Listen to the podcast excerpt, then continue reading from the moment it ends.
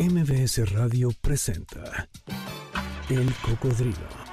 Experiencias históricas, callejeras, urbanas y sonoras por la ciudad con Sergio Almazán. Súbete en El Cocodrilo. Aquí arrancamos.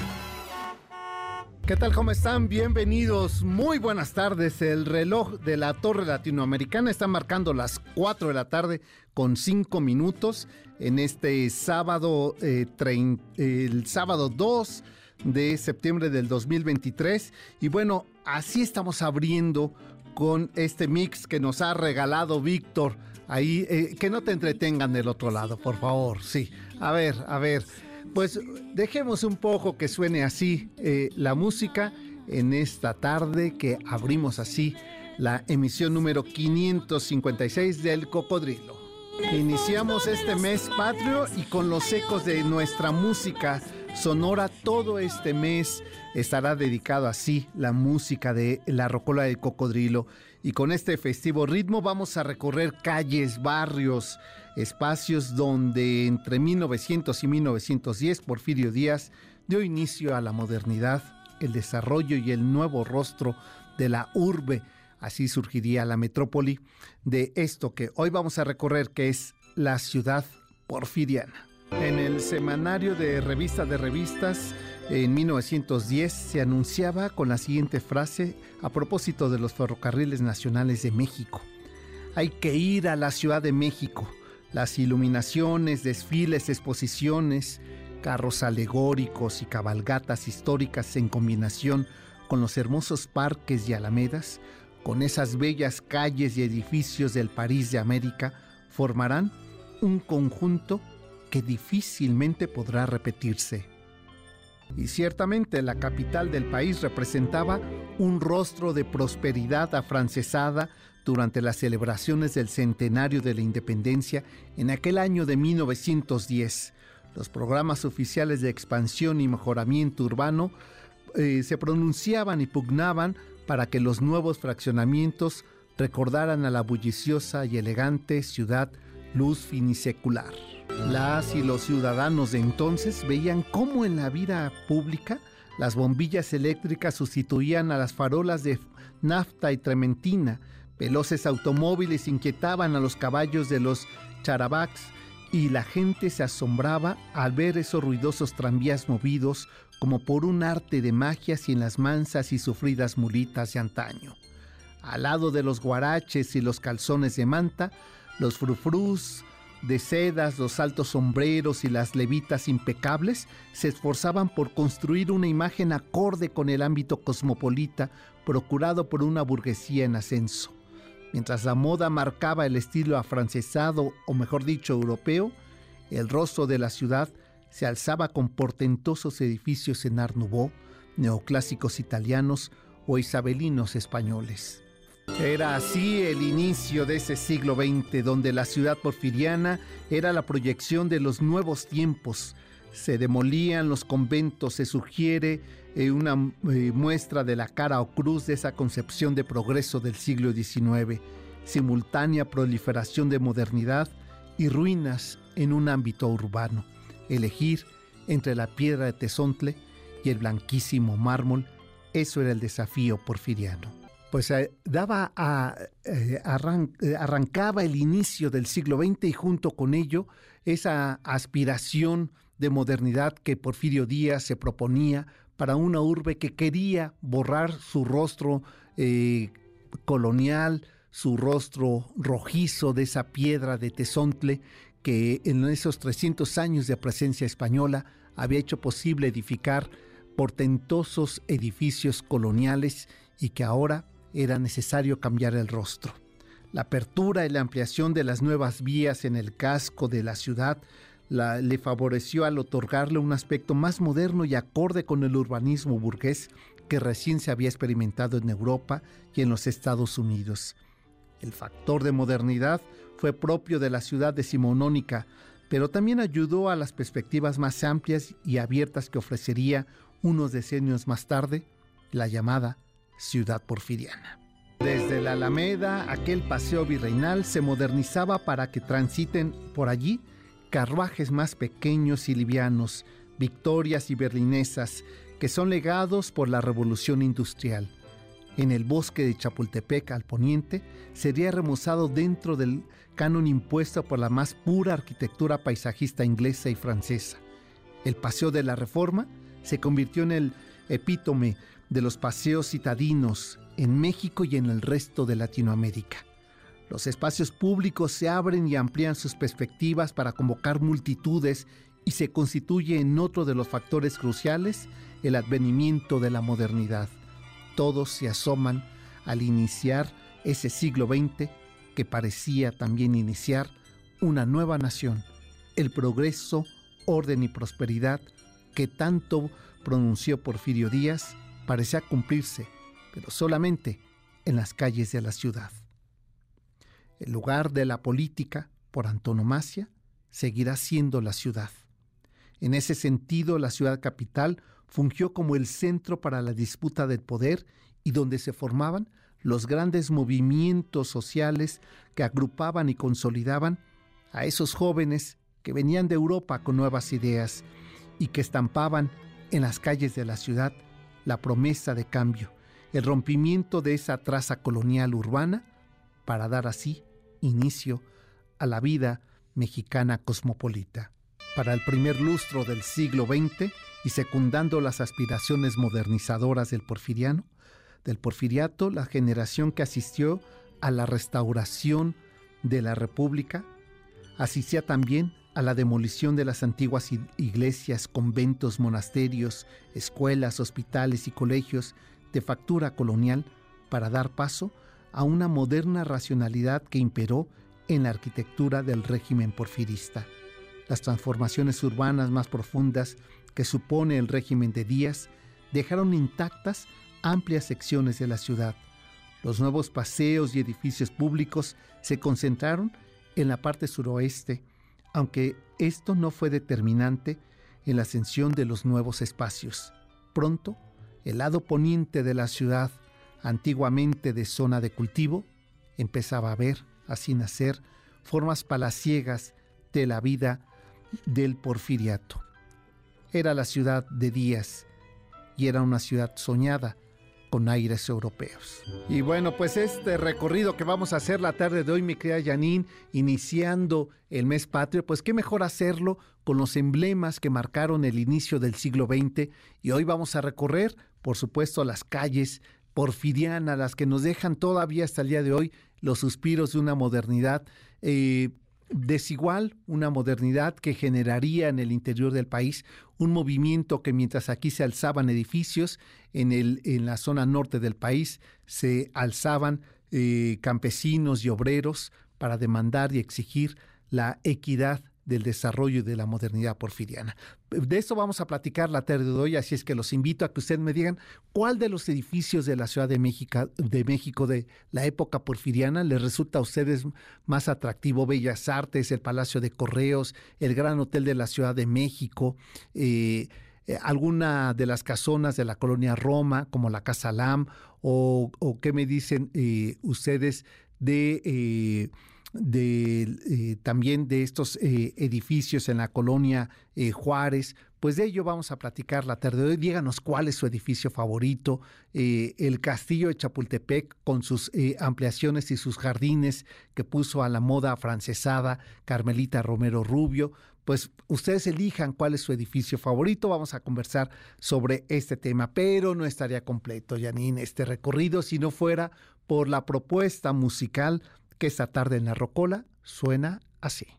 Bueno, pues vamos a recorrer durante este mes canciones mexicanas y hemos iniciado con este vals que eh, Enrique Mora Andrade es el autor de este bellísimo, de verdad, y además qué bonita interpretación de Alejandro Fernández ahí en el Palacio de Bellas Artes, siendo sinodal, eh, Enrique Mora del joven Rafael Oropesa, le encargó este joven estudiante de música al maestro Mora, que compusiera eh, una canción en ritmo de vals para la sobrina nieta del periodista y escritor Ignacio Ramírez Nigrobante y se trataba de la poeta Alejandra Ramírez. Por eso es que aquella tarde en que se estrenó el 15 de julio de 1907, la orquesta que interpretó el vals Alejandra y al terminar, Enrique Mora se acercó a la chica y le entregó el papel pautado donde destacaba su nombre, Alejandra.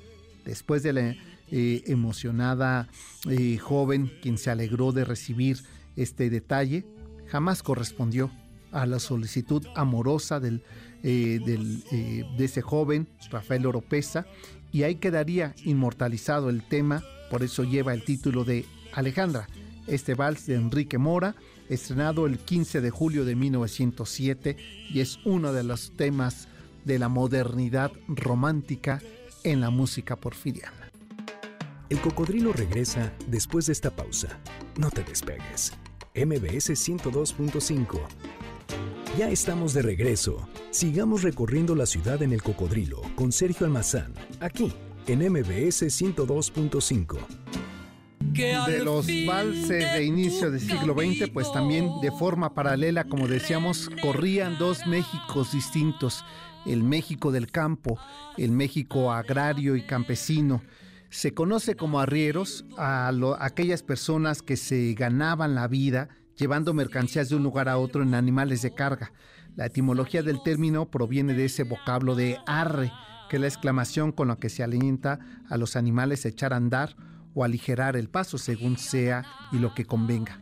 Era agosto de 1958 cuando el cantautor refugio Cuco Sánchez registró su canción Arrieros Somos, uno de los más famosos temas campesinos que retoma una frase popular entre los campesinos, esa justamente Arrieros Somos y en el camino andamos. Y bueno, y aprovecho este, eh, estos acordes musicales de doña Aida Cuevas para también invitarles. El día de mañana vamos a recorrer en el cocodrilo a pie, nos vamos a ir a visitar una de las más bellas e interesantes exposiciones que se están presentando el día de hoy en, eh, estas fechas en el Palacio de Iturbide, ahí en Madero 17, en la colonia Centro. Pues vamos a ver biombos y cuadros de castas, iconografía, historia y artes de lo que vamos a hablar en esta singular y primera vez que se reúnen la cantidad de biombos y la cantidad de cuadros de castas de la época colonial, de la época barroca, de los grandes pintores como Miguel Cabrera y Villalpando, encontraremos ahí. Si ustedes quieren asistir, eh, mándenme un correo a sergio arroba sergioalmazán.com y pues mañana nos vamos a recorrer. Me preguntaban, oigan, mañana pues es, el, eh, es esta convocatoria que está haciendo Xochitl Galvez ahí en el, en el Ángel de la Independencia. Bueno, se puede llegar, si ustedes vienen de Poniente, sobre Avenida Chapultepec, que no va a estar cerrado, y ahí llegan así al centro de la ciudad, y si ustedes vienen del sur, entran por 20 de noviembre. O sea que no hay pierde. Quien quiere ir, pues va a llegar ahí, eh, 10 de la mañana, en el Palacio de Iturbide, en el centro de la Ciudad de México, recorrido de la exposición de biombos y cuadros de castas. Eh, pues seguimos, ¿verdad, mi querida? Nuestro recorrido esta tarde. ¿Cuál es su edificio favorito de la época porfiriana? en el centro tenemos varios ejemplos de la arquitectura porfiriana, pero también tenemos en las diferentes colonias hacia el poniente. En Santa María la Ribera, pues, ¿qué me dicen ustedes del kiosco Morisco? ¿O qué me dicen del Museo de Geología? ¿O del Museo del Chopo? ¿Qué tal si nos vamos más hacia la colonia San Rafael y nos encontramos también esa arquitectura que don Antonio Rivas Mercado desarrolló para muchas de las privadas multifamiliares que se hicieron ahí en ese barrio? ¿O qué me dicen ustedes de los chalet que tenemos eh, hacia el, el norponiente de Escaposalco? y hacia la colonia Juárez, pues también tenemos, ¿qué me dicen ustedes del Palacio de Cobián, hoy Secretaría de Gobernación? Así es que tenemos varios edificios que elegir para hablar de la belleza porfiriana. Pues aquí un poco más de este recorrido de la arquitectura porfiriana.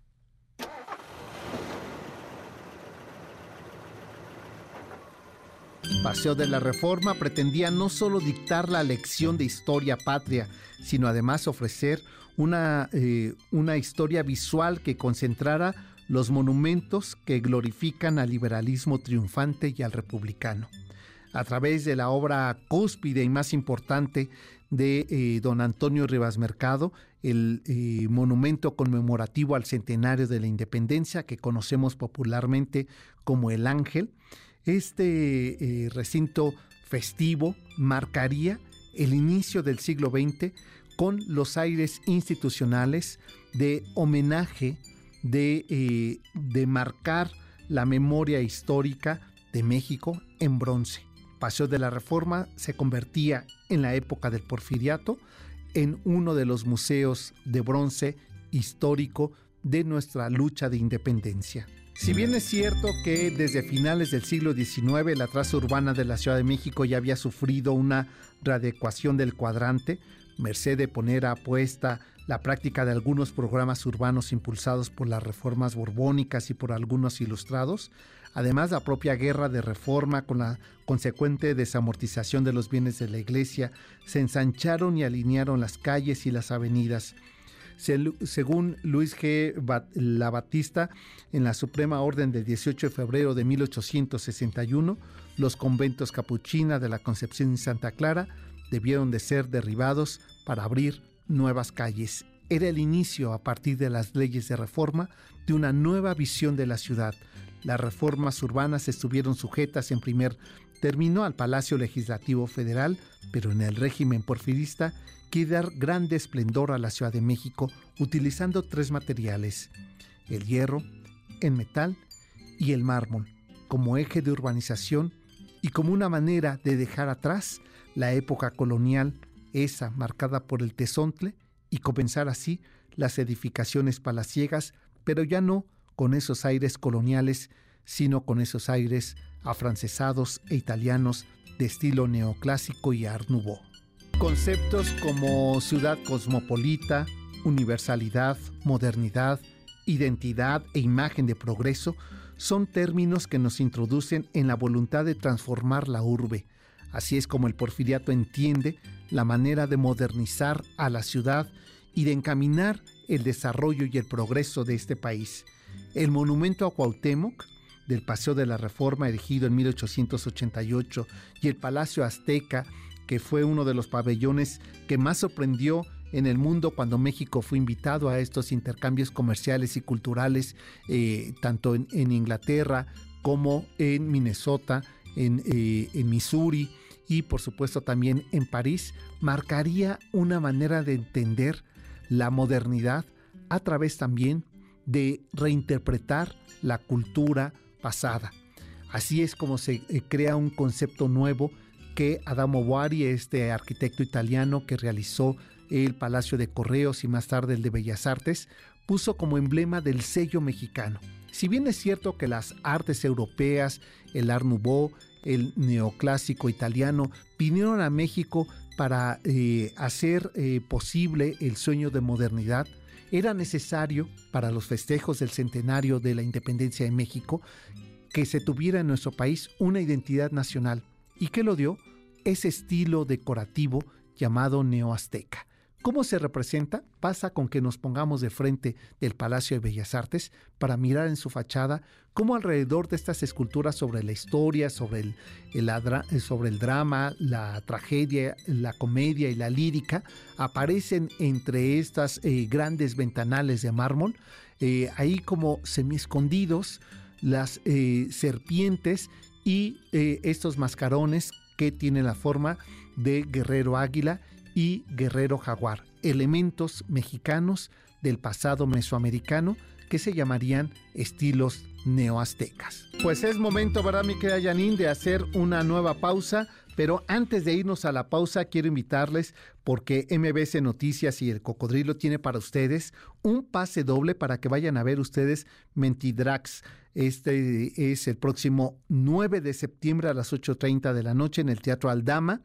Y también, eh, bueno, que nos digan, mientras está el corte, que nos llamen 51 66 1025 y nos digan el tema del que estamos hablando la tarde de hoy y se llevan uno de estos pases, bueno, de hecho es uno doble, para ver la obra Mentidrax el próximo 9 de septiembre, 8.30 de la noche en el Teatro Aldama, 51 66 1025 y por lo pronto, mi crea Janine, cómo suena la rocola. Uno de los temas más famosos del compositor mexicano Fernando Z. Maldonado es justamente este tema, Volver, Volver, que habla de una desdicha amorosa y es muy interesante porque el compositor Fernando Z. Maldonado murió de una manera misteriosa y este tema parece ser un presagio de lo que sería su final. Pues aquí lo escuchamos con Alejandra Robles, Volver, Volver, en este sábado dedicado a temas mexicanos.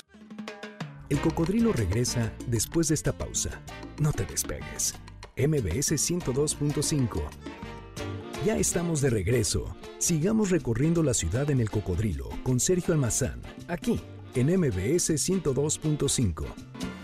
Lorenzo Barcelata es el creador de este vals llamado María Elena, que fue escrito originalmente para María Elena Torres Espinel en el año de 1932, aunque otros también atribuyen que la composición que hizo Lorenzo Barcelata fue para la esposa del expresidente de México, Emilio Portes Gil, cuando Barcelata radicaba en Tampico.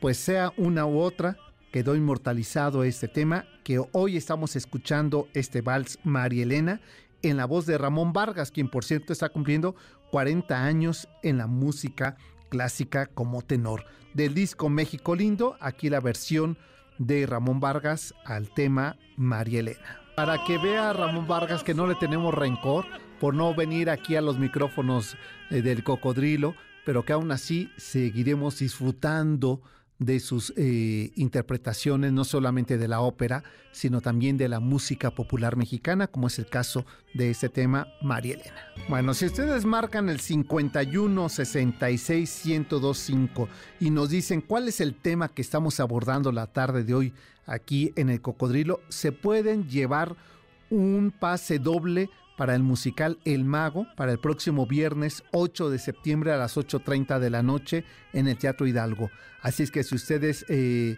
eh, quieren ir a ver El Mago, donde está eh, Lucerito Mijares, ¿verdad? En este musical de El Mago, es para el 8 de septiembre a las 8.30 de la noche.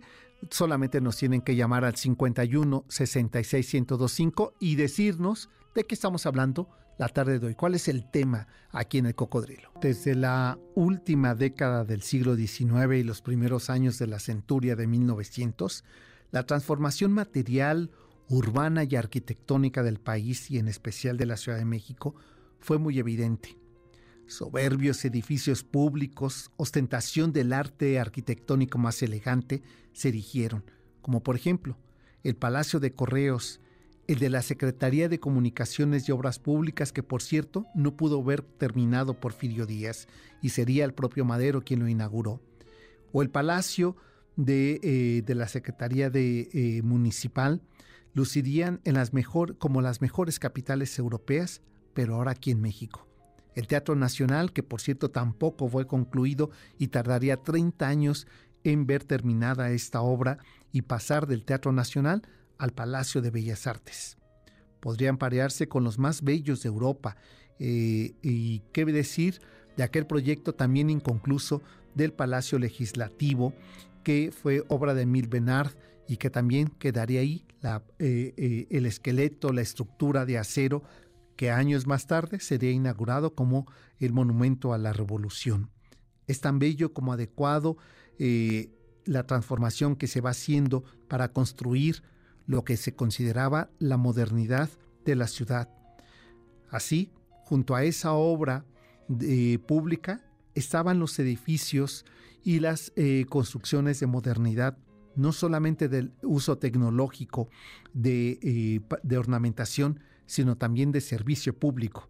Por ejemplo, el Hospital General y la Penitenciaría no tienen rivales en todo el continente por su acomodación y condiciones especiales, estaba también el manicomio de la Castañeda, las escuelas normales para varones y para mujeres, el hospicio de niños, que son modelos en su género, y construcciones de gran costo que representaron hitos en la arquitectura porfiriana que se buscaron rápidamente repetir no solamente en el interior del país, sino también en otras eh, partes del continente americano. La edificación del Palacio de Correos a principios del siglo XX es un muy buen ejemplo de, lo que se consideró en su momento el edificio especializado en estos menesteres. Tan es así que eh, para 1907 que se inaugura, en 1909, previo a los festejos del centenario de la independencia, México se convirtió en la sede del Encuentro Mundial de Correos, siendo el Palacio de Correos ahí en la calle de Tacuba y Eje Central, el lugar donde se llevarían a cabo las reflexiones de eh, la proyección de lo, del futuro de las comunicaciones en América y en Hispanoamérica. siendo el edificio de Palacio de Correos, obra de Adamo Bari, el ejemplo internacional de una arquitectura para uno de los eh, más importantes desarrollos de las comunicaciones como era el Correos iniciado el siglo XX. Las secretarías de Estado impulsaron los programas que sellaron el compromiso asumido por el, por el gobierno de Díaz, los programas de embellecimiento de las calles, así como el magnífico Palacio Cobian que fue adquirido por el gobierno de, Díaz eh, cuando la familia Cobian que había mandado hacer este edificio ya no pudo pagar lo costoso que resultó eh, realizar esta edificación palaciega, por la que Emilio Dondé, eh, aquel arquitecto, reclamaría el pago de su dinero y el propio gobierno de Díaz compraría, o mejor dicho, va a quitarle a la familia Cobian este edificio y ahí ubicaría primeramente la, residencia de la legación de los Estados de América en el centenario de la independencia y más tarde sería la Embajada de Estados Unidos y posteriormente, como lo es hasta el día de hoy, la Secretaría de Gobernación. Es uno de los más interesantes ejemplos de la eh, arquitectura palaciega porfiriana, en especial en el estilo italiano el Palacio de Cobián, hoy Secretaría de Gobernación. Pues momento, ¿verdad, mi querida Janine, de hacer nuestra tercera pausa musical y nos vamos con este tema y así estamos nosotros iniciando este mes de septiembre a través de su mosaico musical que suena así. Manuel María Ponce es uno de los compositores del romanticismo mexicano de principios del siglo XX, que cuando escuchamos estos temas como Lejos de ti o Estrellita, lo primero que pensamos es en el porfiriato, ¿no? Si nos imaginamos el Palacio de Bellas Artes, que aunque no estaba terminado, si nos imaginamos así el de Correos, teniendo como fondo musical este telón sonoro del maestro M. Ponce, casi, casi rayando a la cursilería, pero eran los estilos de vanguardia de Europa que como buen estudiante que se había ido a eh, aprender eh, estos ritmos a eh, Londres y a París, pues los trajo a México. Aquí estamos escuchando a Encarnación Vázquez, el tema es Lejos de ti, en este sábado dedicado a la música mexicana. El cocodrilo regresa después de esta pausa. No te despegues. MBS 102.5 ya estamos de regreso. Sigamos recorriendo la ciudad en el cocodrilo con Sergio Almazán, aquí en MBS 102.5. ¿Qué tal de bonita esta versión? Alondra de la Parra está dirigiendo ahí a la eh, orquesta y aquí vamos a escuchar, en realidad son eh, estas tres mujeres, aquí a Eli Guerra en esta versión y que nos sirva de, eh, de escenario musical sonoro mi querida Janine, justamente este tema, ahí déjalo de fondo, porque pues una de las obras emblemáticas, fíjate cómo el pasado nos vuelve a pasar.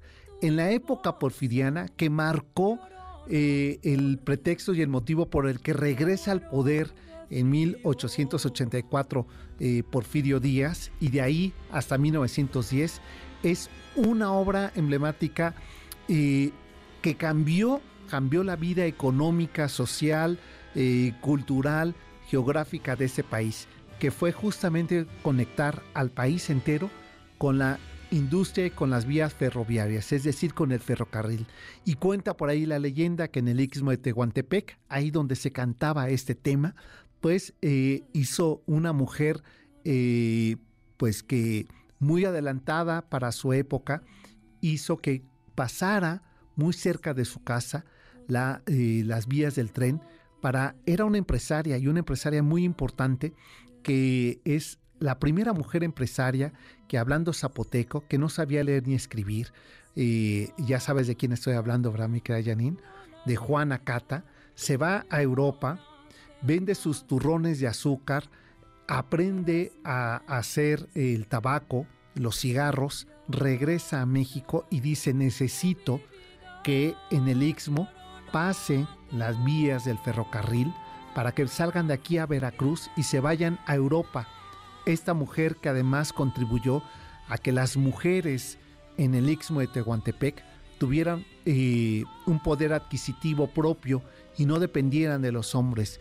Y ahí, entre todo eso, uno de los himnos que interpretaban cada que veían entrar a este mujerón que fue Juanacata era justamente este La Llorona. Qué maravilla es la radio, Janine, porque nos permite en unos segundos pasar del Istmo de Tehuantepec hasta la colonia Guerrero, en el centro de la Ciudad de México. Porque nos vamos a ir a la calle de Héroes 45, antigua eh, este, calle de San Fernando, donde eh, se encuentra quizá una de las casas eh, palaciegas que mejor representan el movimiento arquitectónico ecléctico romántico del porfiriato. Y me estoy refiriendo a la casa de don Antonio Rivas Mercado, eh, este, que Yanina ha visitado y que no estaba yo y que no me dijo para que yo le hiciera el recorrido.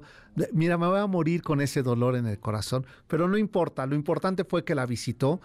Ya te llevaremos, Víctor, para que conozcas este caserón, una casa desplazada, en un, en un terreno de 1477 metros que no mira de frente, que tiene un ángulo de 45 grados, que está al centro y que esta casa nos recibe con eh, este foyer o recibidor eh, en una forma de estilo eh, neoclásica, ¿no? Y que cuando uno cruza a esos tapetes hidráulicos maravillosos que son 50 eh, figuras distintas. Al entrar por allí nos recibe una escalinata eh, que está suspendida de doble altura y que nos llevaría a este desplazamiento de lo que sería una casa de tipo inglesa palaciega. El arquitecto eh, desplazó en este terreno pequeño una, una casona que con tres niveles donde puso un observatorio y donde Antonia, donde Antonieta Rivas Mercado pudo ver el inicio del movimiento de la Revolución Mexicana y junto con ello el nacimiento de una nueva nación, de un nuevo país, pero también eh, ver desquebrajar los sueños porfirianos de Oropel para dar inicio a los derechos humanos marcados así en la Constitución de 1917 como el derecho a la educación, eh, la reforma agraria y la reforma laboral, tres de los principios que a Díaz se le olvidaron en su proyecto modernizador. Pues nosotros ya nos vamos, ¿verdad, mi querida Janine? Pero eh, a las 7 de la noche eh, tengo el enorme honor de ser invitado en el programa de Checos Fan, así es que los esperamos a las 7. Estaré aquí, hablaré de otras cosas, no de Porfirio Díaz, y por lo pronto eh, ganadores de Mentigras Alfredo Rojas y del Mago Juana Morales pues ya saben cómo eh, recoger sus boletos. Nosotros ya nos vamos, pero ya está el doctor Zagal con todo su banquete eh, puesto y saben que pues viene muy romántico. Romanticismo es de lo que nos va a hablar ese siglo decimonónico que cambiaría y que nos regresaría a la nostalgia neoclásica. Pues de ello y más va a platicar aquí el eh, doctor Zagal. Así es que quédense con él y con todo su equipo y a las 7 de la noche nos volvemos a escuchar en esa misma frecuencia. Pásenla bien hasta de un rato. MBS Radio presentó El Cocodrilo. Experiencias históricas, callejeras, urbanas y sonoras por la ciudad. Súbete en el cocodrilo. Nos escuchamos el próximo sábado aquí, en MBS 102.5.